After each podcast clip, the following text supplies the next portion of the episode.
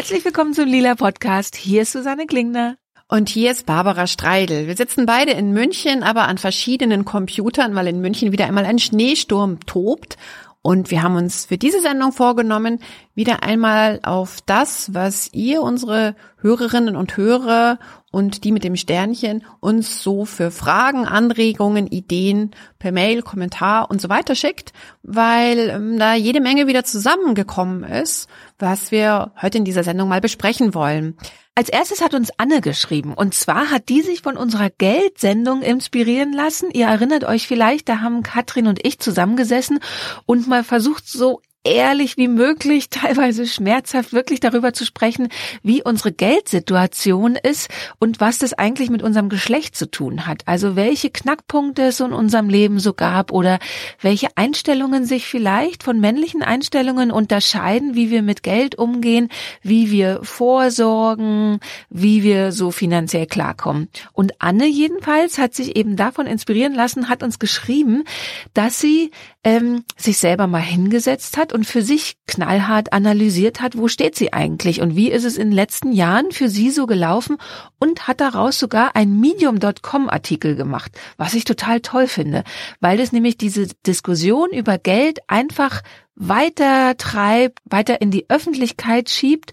Und Annes Geschichte ist so ganz interessant. Sie hat nämlich, sie war, also so wie sie es im Text beschreibt, war sie eh relativ unzufrieden mit ihrem Job. Dann hat sie ein Kind bekommen oder hat sie mehrere Kinder bekommen? Sie ist Mutter geworden auf jeden Fall. Sie war dann über ein Jahr arbeitslos und wurde eh schon in den vergangenen Jahren, also sie schreibt so fünf Jahre lang in der Vergangenheit, jetzt hat sie schon gemerkt, das Thema Geld macht sie echt nervös und sie muss was ändern. Und das Tolle ist, dass sie dann diese Analyse nicht einfach nur für sich so auf einem Zettel mit beschreibenden Notizen oder so gemacht hat, sondern Zahlen einfach knallhart. Also in dem Medium.com Artikel kann man wirklich Kurven finden, wo sie klar macht, das verdient ihr Mann in der Zeit, das verdient sie in der Zeit. Genau, und eine von diesen Kurven, ich wollte jetzt nochmal korrigieren, sie hat ein Kind gekriegt und zwar im Sommer 2013 und genau diesen Einbruch ihres Einkommens durch die Geburt hat sie eben in einer schönen Grafik dargestellt. Und das ähm, ist natürlich klar, warum sie da kein Geld mehr verdient hat. Aber äh, es ist trotzdem auch sehr schön, das mal so faktisch zu sehen, ohne, ähm, wie soll ich sagen, ohne diese Emotion und dieses Erklären. Einfach mal klar, er verdient und dann war meine Kohle einfach weg. Mhm. Diesen Text legen wir euch sehr ans Herz, den mal anzuschauen und euch wieder eure eigenen Gedanken zu machen, weil Katrin und ich haben ja damals auch in der Sendung gesagt, das soll ein Anfang sein, dieses Tabuthema Geld rauszukriegen in die Welt, darüber zu sprechen und ich finde es wirklich total toll, dass sich Anne da hat gleich inspirieren lassen, einen Artikel daraus zu machen, weil das ja einfach auch Zeit kostet. Allein das, diese Rechnerei, die sie angestellt hat, das kostet ja auch Zeit. Aber so wie ich, wie ich das gelesen habe von ihr, ist sie auch ganz happy, dass sie das gemacht hat. Also, äh, mhm. äh, dass man einfach, klar, man weiß, von wo man aus jetzt arbeitet. Also sie hat dann tatsächlich geschafft, innerhalb weniger Monate, ich glaube sieben Monate waren es, eine komplett neue Karriere sich aufzubauen fängt jetzt in diesem Job gerade an und klingt extrem zufrieden damit, dass sie eben für sich jetzt einfach auch was aufbaut. Ein ganz großer Punkt in ihrem Text war nämlich auch, als Eltern vergessen wir sehr schnell, uns um uns selber zu kümmern. Und gerade als Frauen vergessen wir das. Und die eigene Karriere gehört halt irgendwie dann doch zur eigenen Identität dazu und auch zum Self-Care, obwohl man in allen Frauenzeitschriften und Blogartikeln und bei Instagram und so Self-Care gerne mal reduziert wird auf ich leg mich in die Badewanne und trinke was Gutes oder äh, schau mir einen schönen Film an oder so. Ich bin aber auch davon überzeugt, dass die eigene Karriere, wie immer man Karriere definiert, ja, es muss jetzt nicht die 60-Stunden-Woche sein, was wir so mit Karriere meinen. Also Career im Englischen zum Beispiel ist ja da viel gnädiger. Also egal, was du aus deinem Berufsleben machst, it's your career. Mhm. Aber da will ich auch noch ganz wichtig sagen, also ähm, weil ich habe gerade wieder sehr viel darüber gelesen, damals als ähm, ähm, du und ich und eine dritte Autorin, Meredith Half, hier wir Alpha-Mädchen veröffentlicht haben 2008. Da wurde uns ja sehr viel der Wellness-Feminismus vorgeworfen und eben genau, ah, die denken nur an ihre Karriere und dass unter Karriere eben nicht nur auch Erwerbstätigkeit, die möglichst viel Kohle bringt, ähm, zu verstehen ist, sondern eben auch das, was mache ich? Und ähm, das finde ich ist in dem Rahmen der Self-Care eben ein total wichtiger Punkt. Es geht nicht nur darum, es geht natürlich auch immer darum, eigenes Geld zu haben, aber es geht schon auch darum, habe ich in meinem Leben etwas, das ich für mich mache mit meinen Skills, mit meinen Wünschen, mit meinen Vorstellungen und nicht eben im Dienste einer Ehe, im Dienste einer Familie mit Kindern oder bloß um ganz viele Rechnungen bezahlen zu können. Und das ähm, ist eben mit diesem Text, den die Anne uns da geschickt hat, schon auch nochmal sichtbar geworden, dass, was mache ich denn eigentlich? Also sie sagt, es gab so einen Paradigmenwechsel auch in ihrem ähm, Lesen. Ähm, wie schreibt sie es? There are moments in life when it needs just one question. Und diese Question, diese Frage war ihr Mann, der sie gefragt hat, warum lernst du eigentlich nicht, wie man codet, also wie man programmiert? Du hast ja eh nichts zu verlieren. Und das ist so ein, so ein Paradigmenwechsel dann eben bei ihr gewesen, dass sie kapiert hat, ja genau, das ist ja das, was ich will. Nebenbei ist es natürlich immer cool, wenn man ähm, ähm, einen, einen Bereich entdeckt, bei dem, bei dem jetzt sie dann auch sehr willkommen gewesen ist. Mhm, auf jeden Fall. Also auch was du ansprichst, es kommt ja auch dieses Moment dazu, nützlich zu sein oder ähm, ja, wie sagt man denn, also einen Sinn im Leben zu finden. Also das tatsächlich ändert sich da ja auch in der Wirtschaft und in dem Verständnis von Karriere und Berufstätigkeit ganz viel dass es eben nicht nur um Kohle verdienen geht, also jedenfalls für viele, also es gibt immer noch natürlich ganz viele Menschen, die müssen einfach mal lochen gehen und die müssen einfach Geld verdienen. Aber in dem Moment, wo man zum Beispiel geschafft hat, eine höhere Ausbildung zu erreichen, geht es ja ganz viel auch um Sinn in der Arbeit, ne? Also der mhm. äh, irgendwie ein Beitrag zur Gesellschaft, ein Teil dieser Gesellschaft zu sein, ähm, da eine Art von Erfüllung zu finden. Und das wird mhm. ja anders diskutiert als noch vor 10, 20 Jahren, was ich total toll finde, weil das was ist, was glaube ich auch Frauen schon viel länger machen. Also es wurde ihnen ja bisher auch immer sehr viel vorgeworfen. Ähm, es ist auch immer noch ein Punkt bei der ungleichen Bezahlung, wenn man sich zum Beispiel anschaut, dass Frauenberufe oft sehr viel schlechter schlechter bezahlt werden oder sogenannte Frauenberufe oft viel schlechter bezahlt werden, weil Arbeitgeber darauf setzen können, dass Frauen ihre Berufe sehr, sehr oft aus dem Grund ergreifen, weil sie Sinn darin sehen. Also zum Beispiel die ganzen Care-Berufe. Und dann halt eben Glück quasi auch als eine Art Bezahlung sehen und dann nicht so hart verhandeln und sagen, ja, ich will aber mit 5000 Euro im Monat nach Hause gehen, ja, weil sie eben innere Motivation haben, in solche Berufe zu gehen. Also man hat da auch dieses Moment Geld auch nochmal als Problemlage, ganz klar. Aber trotzdem finde ich sehr, sehr gut, dass sich da was ändert, dass Sinn in der Arbeit viel stärker als Faktor so wahrgenommen wird. Absolut. Und Sinn ist eben nicht nur das jetzt das klingt jetzt vielleicht schlimmer, als ich es meine. Sinn ist eben nicht nur dienend, also dienend, dass ich mh, mm, halt meiner Familie oder den armen Menschen oder sonst was. Sinn kann auch sein, ich möchte etwas erschaffen. Ja, ich ja, möchte klar. zum Beispiel, ähm, ja, also das Coding finde ich ein total schönes Beispiel. Ich, Mhm. hm. ich habe ein bisschen lachen müssen auch, weil ihr Text ist ja so ein bisschen so, als hätte sie sich einen Monat lang jeden Tag auf die Waage gestellt, nackig, und hätte die ähm, Ergebnisse dann so veröffentlicht. äh, so stelle ich mir das ja irgendwie immer vor, aber ich finde das sehr gut. Und das ist ja was sehr Unangenehmes, dieses sich nackig auf die Waage stellen, das ja echt auch aufschreiben. Dieses Bild des nackig auf die Waage stellen, Entschuldigung, dass ich das jetzt äh, hier ein bisschen ausbreite. Ich habe letztens so ein Krimi gelesen, wo irgendwie der Kommissar äh, und seine Lebensgefährtin äh, das machen, weil die Lebensgefährtin sagt, wir essen zu viel Sahnesoße, es muss sich irgendwie ändern und dann müssen sie sich beide nackig auf die Waage stellen. Das hat halt überhaupt nichts Sexuelles damit, sondern Das heißt, du bist jetzt gerade in diesem Wiegekosmos gefangen. Ich persönlich besitze aber nur eine Küchenwaage, die bei zwei Kilo aufhört. Ich weiß das gar nicht, wie das ist, aber ich fand es nur sehr witzig, weil das ja genau dieses ist, so dieses sich selbst echt mal sehr kritisch anschauen und eben nicht mit dem ähm, ich ähm, ähm, kneife das Auge zu oder denke mir, ich habe hier ganz viele Kleidungsstücke oder ich habe die schweren Schuhe an, deswegen stimmt das Gewicht auf der Waage nicht. Also wenn man dieses Bild zweiter macht. Und das hat sie genau eben nicht gemacht. Sie hat echt die knallharten Fakten da reingeschrieben. Wann ist die Kohle weg gewesen? Wie war das überhaupt vorher? Was ist passiert? Und das finde ich sehr gut und sehr hilfreich. Das kann natürlich schon auch sehr schmerzhaft sein. Also gerade wenn man halt weiß, es gibt keinen Ausweg oder sowas. Aber ich finde es total wichtig, dass wir uns auf Wagen stellen und unsere eigenen Schlüsse ziehen. Ja, jetzt sind wir mit Anne ja schon in den Bereich Programmieren äh, reingeschlittert und da haben wir auch Post von Lucia bekommen und die hat uns geschrieben, dass sie gerade eine Facebook-Gruppe gegründet haben. Also leider ist es Facebook, aber es ist oft immer noch der Ort, wo man sich halt trifft. Ähm, und die Facebook-Gruppe heißt Women in Tech und die haben sie jetzt Anfang Januar erst gegründet und es entstand aus einem Blogpost heraus. Ähm, den können wir gerne auch verlinken.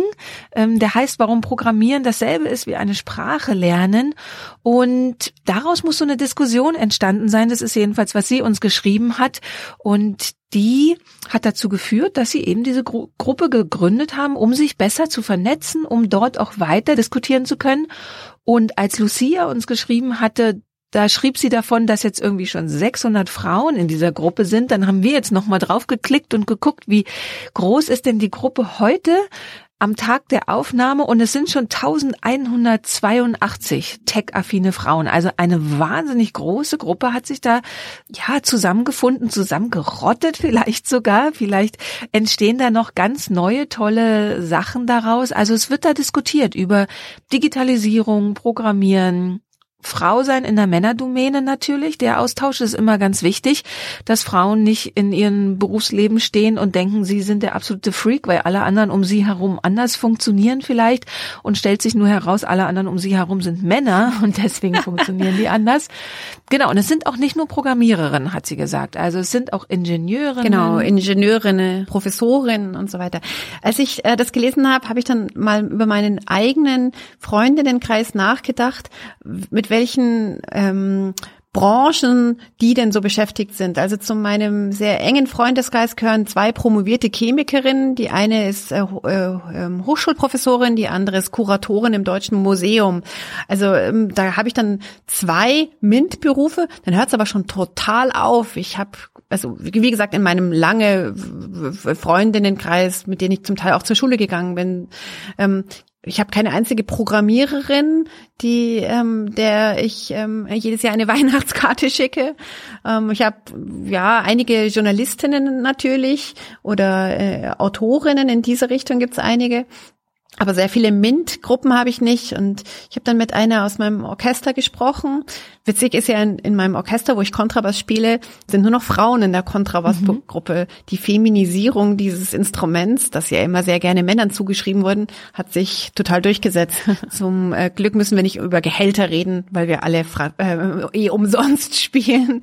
Ähm, auf jeden Fall hat dann die eine gemeint, ja, die ist äh, Jahrgang 1970 und hat in, in der Frankfurter Ecke studiert und ähm, sie war auf einem, auf einem, auf einem Gymnasium das einen mathematisch-naturwissenschaftlichen Schwerpunkt hatte. Und ähm, sie und eine andere waren die einzigen zwei, die Mathe-Abitur äh, gemacht haben, also mhm. also die Mathe-Leistungskurs hatten. Und sie hat dann auch ähm, beim ja, Abiturtreffen 20 Jahre später oder war noch immer dann festgestellt, tatsächlich sie und diese andere sind die einzigen, die halt in die Tech-Welt gegangen sind. Alle anderen sind, weiß ich nicht, ins Hotel gegangen oder also haben Tourismus, äh, Tourismus ähm, ähm, studiert oder sonst was oder was auch immer was, aber sie waren die einzigen zwei. Und ich glaube, dass das in meinem Jahrgang sehr ähnlich gewesen ist. Wie ist es denn bei dir? Du meinst in meinem Freundeskreis? Ja, genau. Der ist also wirklich furchtbar homogen, das muss man echt sagen. Ähm, ich hatte eigentlich immer wieder auch Freundinnen und Freunde, die nicht Journalisten waren oder nichts mit Medien gemacht haben und dann im Laufe der Jahren rutschten die so in Medienberufe rein, Ach. was ich dann immer deprimierend fand, weil ich dachte, oh Mann, mhm. jetzt hatte ich hier mal gerade jemanden, die ein Handwerk gelernt hat und einfach einen handwerklichen Beruf hat und am Ende halt auch in einem Hörspielstudio sitzt. Ah, ja, ja, ja. Hallo Steffi, schöne Grüße an dich.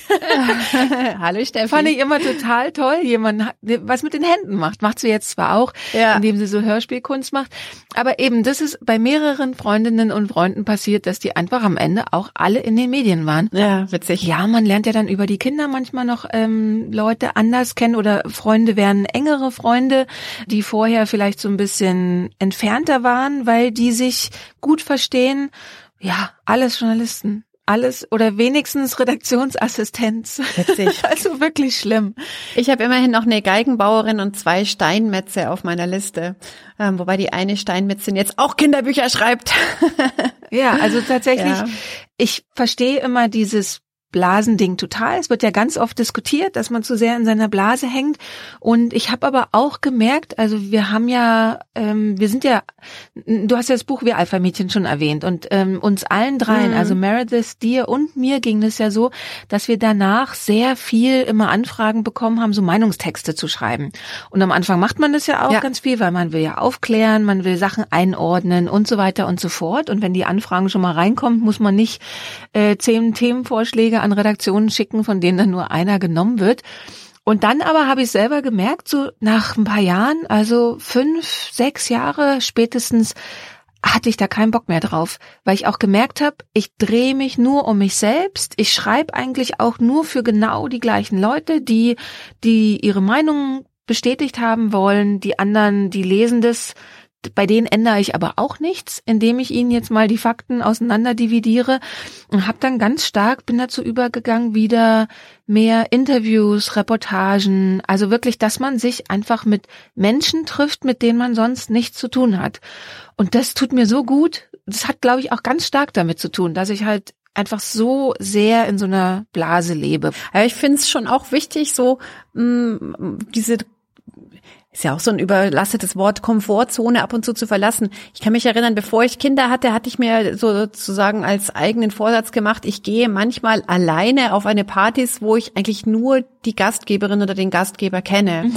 Und das ist ja schon auch also sehr brutalo anstrengend, wenn man dann halt eigentlich niemanden kennt und man steht dann so immer so rum und hat dann so so so strange Gespräche, die auch gerne abrupt abbrechen, weil irgendetwas dazwischen ja. kommt oder die Person, mit der ich gesprochen habe, dann endlich ähm, die Gruppe ähm, ähm, kommt dann an, auf die diese Person gewartet hat oder sonst was. Das ist ja schon was sehr Bizarres. Mhm. Aber ich finde das eigentlich ganz ganz interessant. Ich habe das dann, dann irgendwann auch wieder aufgehört, weil es irgendwann so pff, ich habe mir dann gedacht, ich habe genug Situationen, wo ich irgendwie mich anstrengen muss zu bestehen. Aber ich finde sowas eigentlich schon gut.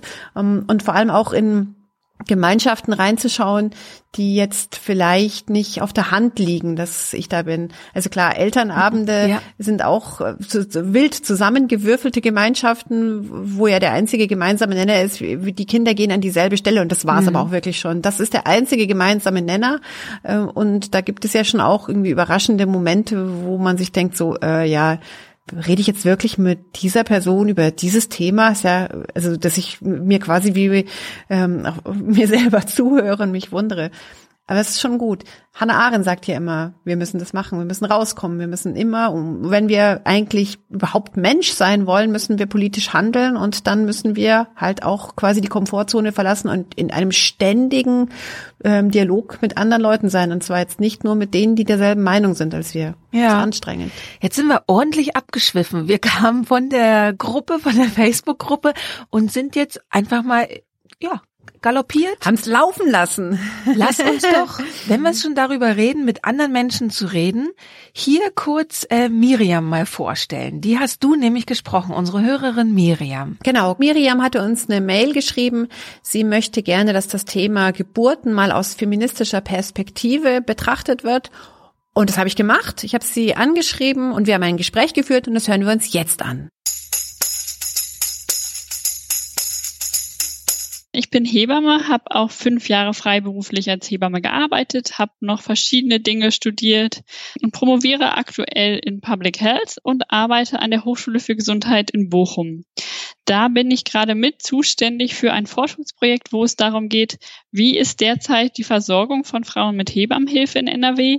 Meine Kollegin hat sich mehr um die Hebammen gekümmert und geschaut davon, wie viele sind eigentlich in NRW tätig, wie viel arbeiten die, wenn die aufgehört haben zu arbeiten, wieso ist das so.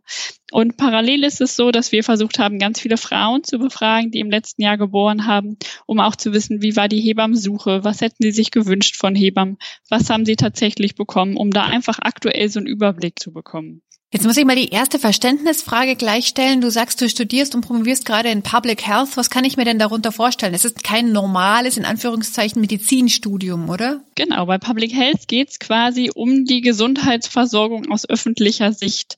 Also was kann ich tun präventiv, um die Gesundheit zu fördern? Nicht für den individuellen Menschen, wie der Arzt es machen würde, sondern immer mit dem Blick auf die gesamte Bevölkerung. Da geht es auch ganz viel um chronische Erkrankungen wie Diabetes, um Förderung von Bewegung, aber eben auch, wie werden wirklich die Menschen versorgt? Wie kommt die medizinische Leistung von Ärzten, aber auch zum Beispiel von Hebammen oder Pflege bei den Menschen an? Jetzt sind die Hebammen und die Schwierigkeiten des Berufsstandes ja immer wieder nicht nur in feministischer Perspektive betrachtet worden, sondern überhaupt. Ähm, deswegen, wie geht's Hebammen, ich will ja gar nicht sagen den Hebammen, weil es da bestimmt auch Unterschiede geht. Wie geht's denen denn gerade an den aktuellen Debatten mit der Versicherung, mit den Diensten in Krankenhäusern, in Geburtshäusern? Wie ist denn gerade da der Stand? Ja, der Stand wird von den Hebammen auch sehr unterschiedlich wahrgenommen. Ist es so, dass so diese akuten Probleme mit der Haftpflichtproblematik so ein bisschen gelöscht wurden mit dem sogenannten Sicherstellungszuschlag. Da ist vieles noch sehr bürokratisch, funktioniert nicht so optimal, was die Geburtshilfe jetzt vor allen Dingen angeht in dem Bereich. In den Kliniken ist es so, dass sehr viele Kreissäle nicht genug Hebammen bekommen, unterbesetzt sind, dass die Arbeitsbelastungen sehr hoch sind, dass die Kolleginnen da auch sehr unzufrieden sind, weil sie oft nicht so autonom arbeiten können, wie sie möchten. Oder dass, wenn man einfach fünf Frauen gleichzeitig versorgen muss, weil so viel los ist, schaut man, dass irgendwie niemand zu großem Schaden kommt, dass alle überleben. Aber das ist eigentlich ja nicht das Kernstück der Hebammenarbeit. Und das macht natürlich auch einen als Hebamme sehr unglücklich und unzufrieden, wenn man die Frauen nicht so versorgen kann, wie man das einfach möchte. Da bekommen wir mit, dass viele auch aus diesen Gründen aussteigen. Was ist denn dein, wie soll ich sagen, Idealbild gewesen von deinem Beruf, als du dir gedacht hast, ah, ich möchte gerne Hebamme werden? Wie hast du es dir denn vorgestellt? Mein Idealbild war, Frauen zu betreuen, wirklich von Beginn der Schwangerschaft oder noch vorher, bis die Kinder ein Jahr sind. Also sie wirklich kontinuierlich über diese Zeit zu begleiten und die Frauen auch kennenzulernen, deren Wünsche, deren Präferenzen kennenzulernen und sie dann auch selbstbestimmt begleiten zu können auf dem Weg, den sie sich aussuchen, was für sie der richtige Umgang mit dieser Zeit ist. Und was hat die Realität dir dann gezeigt zu diesem Wunschbild? Die Realität war einmal, dass es sehr fragmentiert ist, dass dadurch, dass es so wenig Hebammen noch gibt, die auch außerklinische Geburtshilfe anbieten oder Beleghebammen. Das heißt, du gehst mit der Frau, die du schon kennst aus der Schwangerschaft ins Krankenhaus. Da findet die Geburt statt und danach begleitest du sie auch weiter. Also, dass die Frau wirklich jemanden hat, der die ganze Zeit für sie da ist und der sie auch kennt. Das findet ja fast gar nicht mehr statt, einfach weil die Bedingungen das sehr wenig zulassen. Und wenn man mehrere Frauen gleichzeitig im Kreißsaal betreut, ist das einfach auch nicht möglich. Hm, man kann sie nicht zerreißen und vor allem äh, da individuell einen eigenen Weg mitgehen zu können, das geht natürlich dann auch gar nicht. Jetzt hattest du uns ja auch geschrieben, dass es dir sehr wichtig ist, dass das ganze Thema Geburt auch aus feministischer Perspektive betrachtet wird. Was meinst du da genau damit? Was ganz viele Themen sind, ist, dass Frauen erzählen, es wird nicht viel über Geburt gesprochen. Letztens meinte eine Frau zu mir, das fand ich so schön, nach ihrer ersten Geburt, jetzt erzählen mir meine Freundinnen alle, wie Geburt wirklich ist. Und das bekommt man ganz viel mit. Also auf der einen Seite haben die Frauen ein ganz, ganz großes Bedürfnis auch zu erzählen, was ihnen passiert ist. Auf der anderen Seite wollen viele Frauen auch nicht ihren schwangeren Freundinnen erzählen, was sie vielleicht erlebt haben, einfach weil auch sehr viele unschöne Dinge bei den Geburten passieren. Was Stichworte in dem Zusammenhang sind, ist Gewalt unter der Geburt oder auch Disrespect und Abuse, bis hin auch zu, zu Frauen, die erzählen, sie haben sich gefühlt, als, als hätte eine Vergewaltigung stattgefunden. Das alles soll ausdrücken, dass Frauen sich einfach während der Geburt schlecht behandelt fühlen, das Gefühl haben, ihre eigene Würde wurde nicht geachtet, bis hin zu physischer oder, oder psychischer Gewalt wirklich oder dieses Vergewaltigungserleben. Was seit Jahren in Deutschland stattfindet, ist im November der sogenannte Roses Revolution Day. Also der findet weltweit statt. In Deutschland ist es vor allen Dingen so, dass Frauen rosane Rosen niederlegen vor den Kreissälen, wo sie das Gefühl haben, ihnen wurde dort Gewalt angetan. Die Berichte werden auch online gepostet und es ist ganz, ganz traurig auch das mit anzulesen, was den Frauen passiert ist, wie wenig sie auch wahrgenommen werden, wie wenig damit auch umgegangen wird mit dieser Situation. Ähm, würdest du sagen, das sind Strukturen, die solche Sachen mehrheitlich geschehen lassen oder liegt es an was anderem?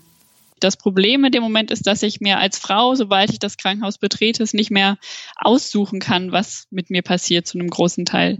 Ich würde schon sagen, dass ein Großteil der Strukturen sind. Also ich glaube, die wenigsten Menschen denken sich, ach, ich werde Hebamme, weil dann ich irgendwie Frauen schlecht behandeln kann, sondern die meisten haben mir einen großen Wunsch, da zu helfen und da da zu sein ich glaube auf jeden Fall, dass es die Überlastung ist und die Strukturen, in die man da reingerät, auch wenn man das natürlich für den Einzelfall nicht sagen kann. Hm, hm.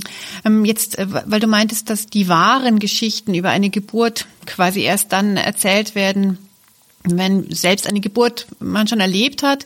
Ich kenne das jetzt doch auch aus meinem Bekanntenkreis, dass diejenigen, die schwanger sind, das Gefühl haben, sie werden erstickt mit schrecklichen Geschichten. Ach, keine Ahnung, was halt alles scheußlich sein kann. Und es kann ja natürlich einiges scheußlich sein und es kann ja vor allem auch einiges lebensbedrohlich sein. Und dass die schönen Geschichten so ein bisschen hinten runterfallen. Woran liegt es denn? Ja, ich glaube, beides fällt so ein bisschen runter. Ich hatte selber auch ein sehr schönes Geburtserlebnis, aber man erzählt es oft nicht, auch weil man die anderen nicht sie damit unter Druck setzen möchte oder nicht möchte, dass die anderen Frauen sich schlecht fühlen, die vielleicht nicht so ein schönes Geburtserlebnis hatten ich finde, dass beides Raum braucht. Das ist auch einer der Gründe, warum ich einen Podcast gegründet habe, der heißt Geschichten über Geburten, wo Frauen einfach erzählen können, was sie erlebt haben. Und sowohl die total schönen Geschichten, die vielleicht selbstbestimmten Geschichten, egal in welche Richtung die gegangen sind, aber auch die Geschichten, wo Frauen sagen, das war überhaupt nicht schön, was ich erlebt habe. Ich glaube, beide Formen sind ganz wichtig, um Frauen auch zu zeigen, es gibt beides. Man kann beides erleben oder auch Frauen nach der Geburt, die einfach auf der Suche sind, haben Frauen was Ähnliches erlebt wie ich, weil weil auch da merke ich, das ist ganz oft nicht der Fall, dass Frauen da wissen, ach, ich bin nicht die Einzige, der sowas passiert ist. Findest du denn, dass Frauen selbstbestimmt gebären können? Von wo, wie, mit wem und so weiter? Ich glaube, es fehlt ganz, ganz viel Information einfach. Ich glaube, man wird sehr früh auch schon darauf gebracht, dass es ein medizinischer Zustand ist, wenn man schwanger ist. Man geht als Frau eigentlich auch automatisch zum Gynäkologen mit dem positiven Schwangerschaftstest und gerät auch dort in so eine medizinische Maschinerie. Und ich würde auch sagen, dass in unserer Kultur die Deutungshoheit über Schwangerschaft, Geburt und Wochenbett in, in medizinischer Hand liegt. Dort wird gesagt, ist alles normal, ist alles richtig. Und als Frau bekomme ich auch sehr schnell das Gefühl, ich kann gar nicht alleine schwanger sein. Wie soll ich dann auch alleine gebären können, wenn schon in der Schwangerschaft mir suggeriert wird, ich brauche ganz viel Untersuchung, ganz viel Geräte, um durch die Schwangerschaft einfach durchzukommen.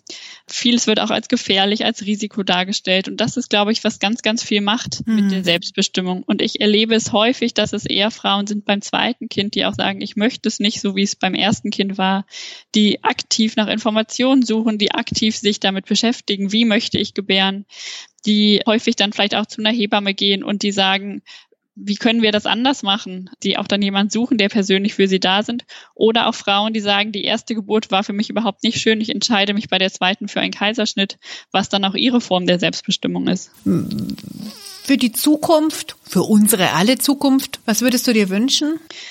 Ich würde mir wünschen, dass einfach kulturell die Wahrnehmung anders ist, dass es erstmal als primär physiologischer Prozess gesehen wird und dass einfach die Hebammenversorgung so gut ist, dass ich als Frau eine kontinuierliche Begleitung und Beratung habe, auch in dem Umfang, wie ich sie haben möchte. Und da glaube ich, ist der Blick von den Hebammen nochmal ein anderer, nämlich erstmal zu akzeptieren, das ist ein normaler Zustand. Die Frau kann diesen Zustand alleine damit umgehen und sie zu begleiten in dem Prozess und ihr zu zeigen, wie sie das für sich umsetzen kann und nicht der primärmedizinische Blick, der derzeit gelebt wird. Hm. Und die, die noch nicht so genau wissen, was sie davon halten sollen, die hören mal deinen Podcast, oder? Geschichten über Geburten. Ja, ich würde mich freuen. Das war Mirjam und ihren neuen Podcast Geschichten über Geburten. Den verlinken wir auch in den Show Notes. Und ich habe mich sehr gefreut, dass sie mich eingeladen hat, dass ich auch mal Geschichten über meine Geburten in ihrem Podcast erzählen darf. Und mal schauen, ob es klappt.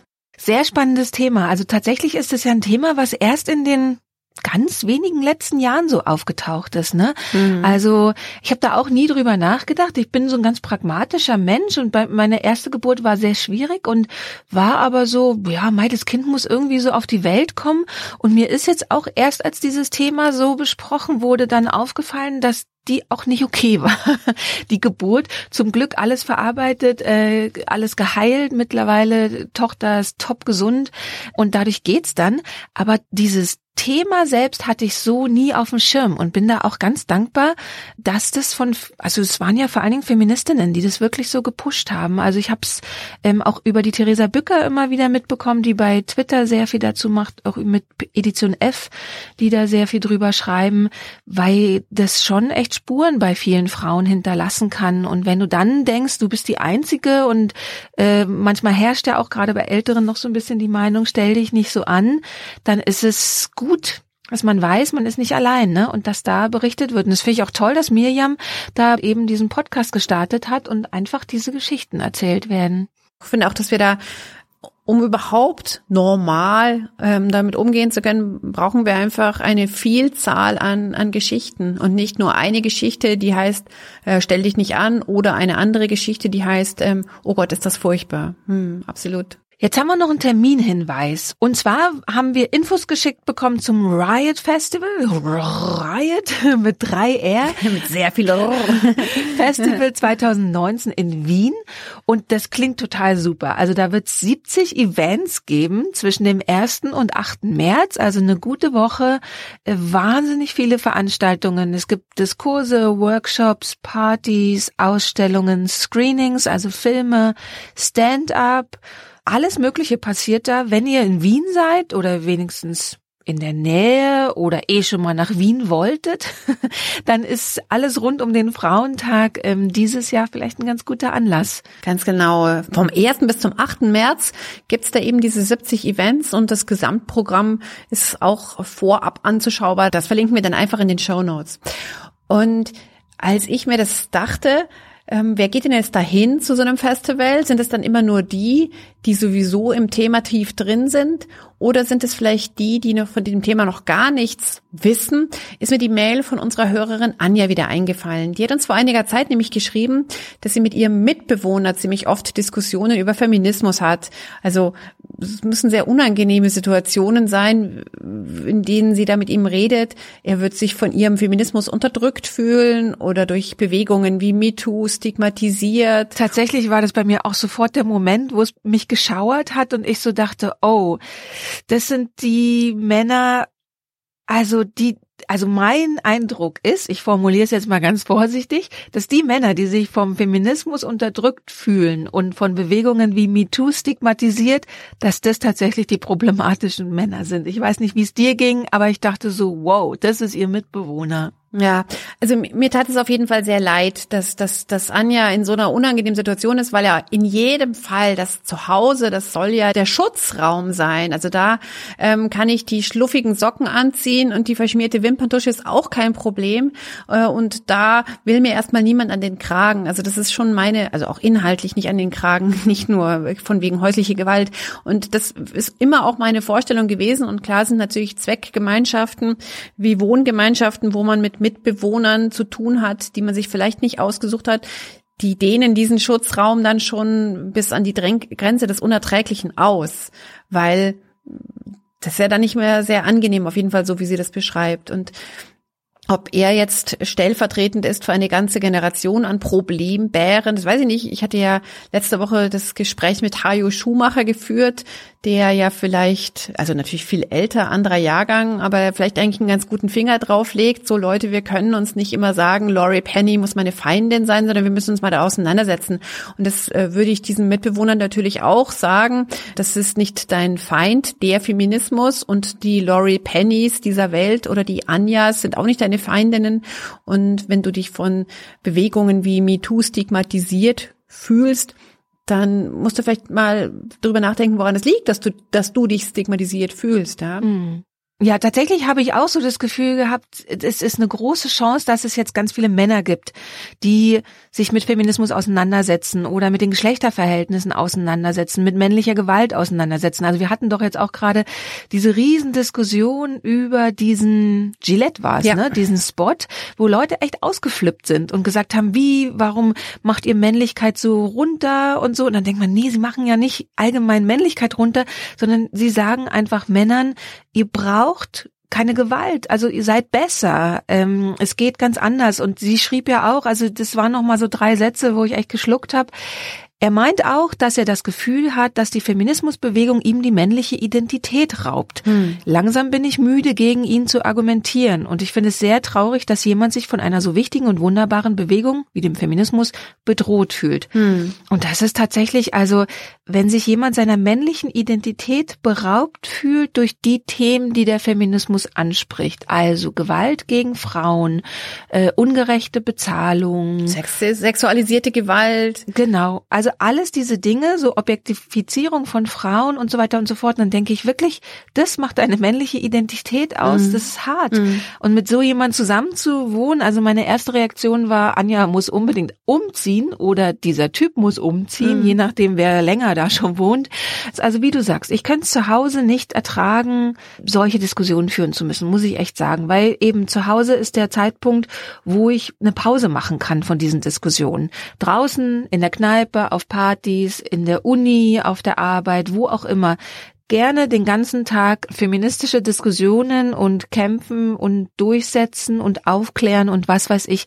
Zu Hause möchte ich einfach äh, die gemütliche Hose ja, anziehen. Genau, einfach auch ausruhen. Und das ist total wichtig auch. Also Anja kann ich auch nur empfehlen, die muss sich ihr Zuhause wieder für sich zurückerobern, auf welche mhm. Art und Weise auch immer drückt ihm vielleicht Hajo Schumacher in die Hand. Ja. Also vielleicht schenkt sie ihm dieses Buch, ja. Absolut. Also ähm, Hajo Schumacher hat mich ja in, in unserem Gespräch total positiv überrascht und ich finde, das Buch ist auch wirklich lesenswert, weil es eben genau dieses Gefühl, ich darf ja kein Mann mehr sein wegen diesen Feministinnen, das erklärt er schon sehr gut auf, dass das nicht stimmt und dass es an dir selbst liegt, mhm. welche männliche Identität du hab, haben möchtest oder eben nicht haben möchtest. Mhm. Und Anja habe ich doch auch noch einen, einen, einen Hinweis oder einen Ratschlag, einen unaufgeforderten mitzugeben.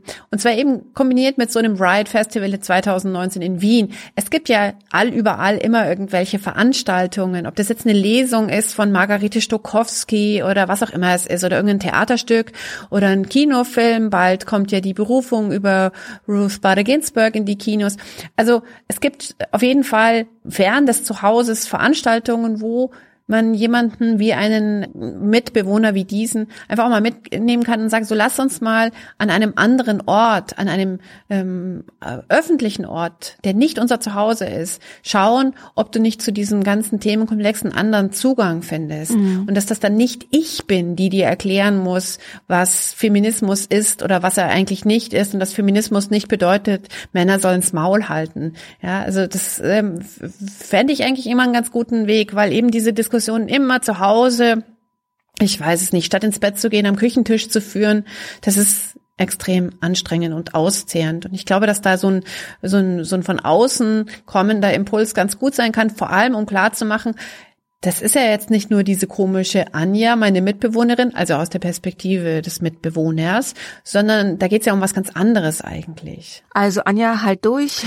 Wir hoffen, dass sich was für dich ändert weil, also ich stell's mir nur schrecklich mm. vor. Mich hat die E-Mail echt fertig gemacht. Mm. Ich dachte, um Gottes Willen, die Vorstellung, mit so jemandem zusammenzuwohnen und ja, da immer also mir ist es einmal passiert, dass ich mit einer Freundin in der Kneipe war und dann kam ein Typ dazu und hat eigentlich unsere ganze, unseren ganzen Abend gekapert, weil er mit mir dann über Feminismus diskutieren wollte und ich hab's gehasst. Ich war so angeätzt und die Vorstellung, das jeden Abend zu haben, ja, ja. stelle ich mir sehr, sehr ätzend ja, vor. Pup. Ja, absolut. Bevor wir jetzt zum Ende der Sendung kommen, greifen wir noch mal was von vorvorletzte Sendung war es, glaube ich, ne? Genau. Als wir über die Shine Theory gesprochen haben und über die Idee, dass Frauen andere Frauen nach vorne rücken sollen, ins Scheinwerferlicht rücken sollen, ihnen applaudieren sollen, um die ganze Frauensache nach vorne zu bringen und hatten auch gesagt, lasst uns 2019 zum Jahr der Sisterhood, der Shine Theory machen, des gegenseitigen Supporten, Empowern, Unterstützen und haben überlegt, was könnte man denn da für einen Hashtag zum Beispiel benutzen, um das irgendwie auch öffentlich zu machen. Also die, die Idee ist ja wirklich entweder einmal am Tag, wenn ihr die Zeit habt, oder vielleicht einmal in der Woche wirklich eine andere Frau zu loben, loben, zu supporten, öffentlich zu sagen, die ist super. Und jetzt haben wir einen Hashtag und zwar Hashtag diese Frau. Und die Idee ist, dass man eben zum Beispiel einmal die Woche sagt, ich schaue jetzt mal, welche Frau hat mich diese Woche wirklich total beeindruckt oder beeinflusst oder hat mir einen Gedanken mitgegeben, der irgendwas in mir ausgelöst hat oder ich habe bewundert, begeistert über sie gelesen. Und das fände ich total toll, wenn wir das irgendwie machen könnten. Einfach auch, ja, um viel mehr andere tolle Frauen kennenzulernen, sichtbar zu machen, zu sehen, was Frauen so machen. Die machen so viel unsichtbare Arbeit. lasst uns das rausholen, nach vorne schieben. Hm. Und vor allem nicht nur, ähm, wie es die New York Times macht, die die Nachrufe über die tollen Frauen veröffentlicht hat. Was auch toll ist, aber die sind Was tot. auch toll ist. Ja, genau. Die haben irgendwie so vor dem Jahr angefangen. All die Na äh, Frauen, die gestorben sind und in der New York Times keinen tollen Nachruf gekriegt haben, da haben sie die Nachrufe einfach dann nachgeschoben. Das ist toll, aber es gibt auch jede Menge Frauen, die noch leben, die wir promoten können unter Hashtag diese Frau. Ich ähm, möchte das auch mit einer Frau machen. Ähm, und zwar möchte ich ähm, Julia Jeckel, von der ich gar nicht weiß, wie ihr ähm, Twitter oder Instagram oder sonst irgendwie was Name ist. Aber ich weiß, dass sie den Podcast Abendgrün hat und dass sie sehr, sehr viel gute Gedanken hat zum Thema frauenpolitisches Engagement und sich sehr gut auskennt mit Judith Butler und einen sehr guten Kaffee machen kann. Den habe ich nämlich getrunken, als ich sie besucht habe für den Lila Podcast nächste Woche. Da geht's nämlich um frauenpolitisches Engagement.